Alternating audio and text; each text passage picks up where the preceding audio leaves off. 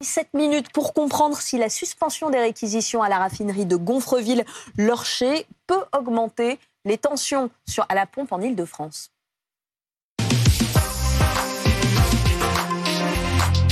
C'est un thème évidemment très important si vous vous apprêtez à partir en week-end ou en vacances, mais il y a d'autres tensions.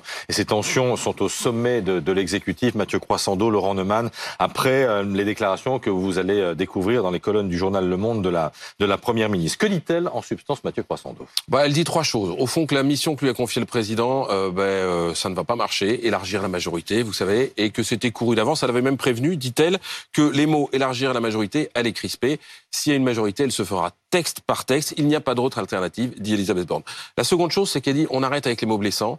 Euh, il ne faut pas que les syndicats sortent humiliés de cette séquence. Et là, on se dit, bah, c'est franchement l'inverse que vient de faire Emmanuel Macron. Depuis Pékin, l'entourage du président avait euh, fustigé euh, la CFDT et l'ensemble des syndicats pour n'avoir rien proposé. Et puis, la troisième chose, c'est qu'elle dit qu'il faut un cap, du souffle et du sens. Et là, on se dit, mais qu'est-ce qui se passe? Qui doit le donner? Le président? Elle? Pourquoi ça ne marche pas? Et elle dit euh, qu'elle n'est pas là simplement pour administrer le pays. Autrement dit, je ne suis pas une simple collaboratrice. Si je reste, il faudra compter sur moi. Ce sont des fausses notes. Une autre petite musique. Reste à savoir si c'est le chant du signe ou le chant du départ pour Elisabeth Borne. Laurent Neumann, on n'avait jamais vu ça de la part d'Elisabeth Borne euh, Non, mais euh, d'ordinaire, les premiers ministres racontent leurs relations orageuses avec le président quand ils sont sortis de Matignon. Là, ce qu'on comprend en creux, c'est qu'Elisabeth Borne est en train de préparer sa sortie pour une raison extrêmement simple. Le président ne peut pas dissoudre.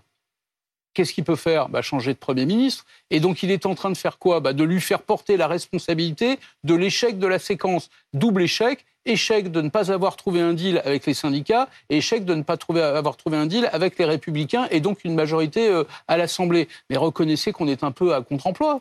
Euh, une femme qui vient de la gauche, à qui on demande de porter une réforme des retraites de droite et de la dealer avec un parti de droite, on est quand même à contre-emploi. Préparer sa sortie, voire la précipiter. L'Élysée a réagi, Mathieu? Alors, l'Élysée, depuis Pékin, l'entourage euh, du président dit que le cap, il a été donné par le président lors de l'interview télévisée euh, qu'il avait faite euh, vous vous souvenez, Oui. euh, le, le- le mois dernier. Pour le reste, euh, on sait que la, la situation d'Elisabeth Borne, comme le disait Laurent, elle Oui. est en sursis, un sursis assez, assez, assez réduit. La rupture est déjà consommée, disait l'entourage du président de la République, dans la voix d'Agathe Lambray. Oui, mais ça ne c'est pas étonnant. Euh, dès lors que le président de la République lui demande d'élargir sa majorité, tout le monde comprend que c'est une mission impossible. C'est comme dans une entreprise, vous demandez à un salarié euh, de, de remplir une mission qu'il est incapable de, de, de remplir. Euh, qui peut avoir envie de dealer avec la première ministre dont tout le monde sait qu'elle est en sursis? C'est absolument impossible. Même ceux qui voudraient d'ailleurs Mm. euh, soutenir le président de la République vont attendre évidemment de connaître le nom de- du prochain locataire de Matignon. Et il sera donc très intéressant d'entendre Laurent Berger, le secrétaire général de la CFDT, qui sera l'invité du face-à-face avec Benjamin Duhamel à 8h30. Alors, autre tension maintenant, on va parler des carburants. Euh, Parce que, vous le savez, l'arrêté de réquisition de la plus grande raffinerie de France a été suspendu par le tribunal administratif de Rouen, une réquisition qui avait été décidée pour permettre l'approvisionnement en carburant de la région parisienne. Nous sommes en direct avec Maître Savine Bernard, vous êtes l'une des avocates de la CGT Total Normandie. Quels ont été les arguments du tribunal administratif? Les arguments du tribunal administratif sont extrêmement simples. Euh, il n'y a pas d'atteinte à l'ordre public, donc l'arrêté de réquisition est illicite. Euh, c'est le, le partir alors partir en week-end de Pâques. euh, le, en fait, ce que ce que venait soutenir l'État, c'est euh, il disait il va y avoir trop de flux sur les routes, on va avoir un cumul des vacances euh, et on va avoir beaucoup de bouchons. Mais ça, c'est pas une atteinte à l'ordre public. Quand on est sur une atteinte à une liberté fondamentale qui est l'exercice du droit de grève, on doit avoir un niveau d'exigence sur l'ordre public qui est extrêmement élevé. Et ce que le tribunal administratif vient dire, c'est on n'a pas de justification d'ailleurs de rupture particulièrement élevée. On est même sur une situation qui s'est améliorée. Et euh, le fait qu'il y ait des bouchons le week-end de Pâques, ça ne suffit pas.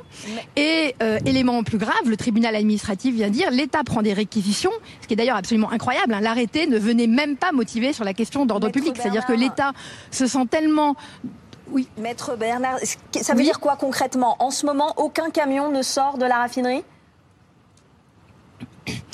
Euh, aucun camion ne sort de la raffinerie. Euh, mais euh, les odéoducs de la région parisienne, c'est d'ailleurs ce que disait le préfet, hein, la situation s'est améliorée puisque le dépôt de la CIM en Normandie fonctionne. Donc euh, l'oléoduc le, le, entre le Havre et Paris est approvisionné. Et ce que vient dire le tribunal administratif, et c'est normal, c'est qu'en période de grève, eh bien, le fonctionnement de l'économie oui. ne peut pas être normal. Par nature, l'économie porte atteinte puisque c'est l'arrêt des entreprises. Et donc, ça rappelle que sans travailleurs, ben, les entreprises ne fonctionnent pas. Donc, par nature, il y a des atteintes aux intérêts économiques, aux intérêts oui. des particuliers. C'est l'objectif n'est pas de nuire aux gens, mais c'est de pouvoir exercer. Pour le raffineur, c'est les raffineurs, l'enjeu est pas oui, est important. Hein, c'est pouvoir de se faire entendre sur une réforme où eux, ils perdent 7 ans de, de, de, ils vont devoir travailler plus alors que leur durée de vie est en moyenne inférieure de 7 ans à la moyenne des On autres travailleurs. On va se tourner vers Olivier Gantois, qui est le président de, de l'UFIP. La question est simple pour ceux qui nous regardent et qui partent peut-être en, en week-end ou en vacances. Est-ce qu'il risque d'y avoir des tensions supplémentaires sur l'approvisionnement des stations d'Île-de-France? Alors, Olivier Gantois, Olivier Gantois ne nous entend pas. pas. Alors je vais la poser à Gaëtan. Alors, je crois qu'il vous entend. Olivier Gantois, vous m'entendez? Est-ce qu'il risque d'y avoir dans ces conditions des tensions sur l'approvisionnement des, des, stations d'Île-de-France, puisque Gonfreville-Lorcher achemine essentiellement du carburant à destination de, de la région parisienne? J'entends surtout la pub. Là.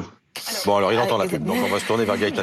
En fait, la situation en Ile-de-France était très compliquée en début de semaine. On avait un taux de rupture, c'est-à-dire un carburant qui manque dans les stations-service de près de 40%. Ça veut dire euh, près d'une station sur deux, il manquait un carburant. La situation s'est très nettement améliorée grâce aux réquisitions, puisque hier soir, ce taux de rupture était de seulement 27%. Donc effectivement, la situation se complique un petit peu, mais la bonne nouvelle, c'est que euh, la réouverture de la raffinerie de Port-Jérôme devrait en partie côté, compenser ouais. effectivement euh, cette, euh, cette nouvelle, ce nouveau blocage de, de Gonfreville. Et, Et ben voilà. 7% de pénurie à l'échelle nationale.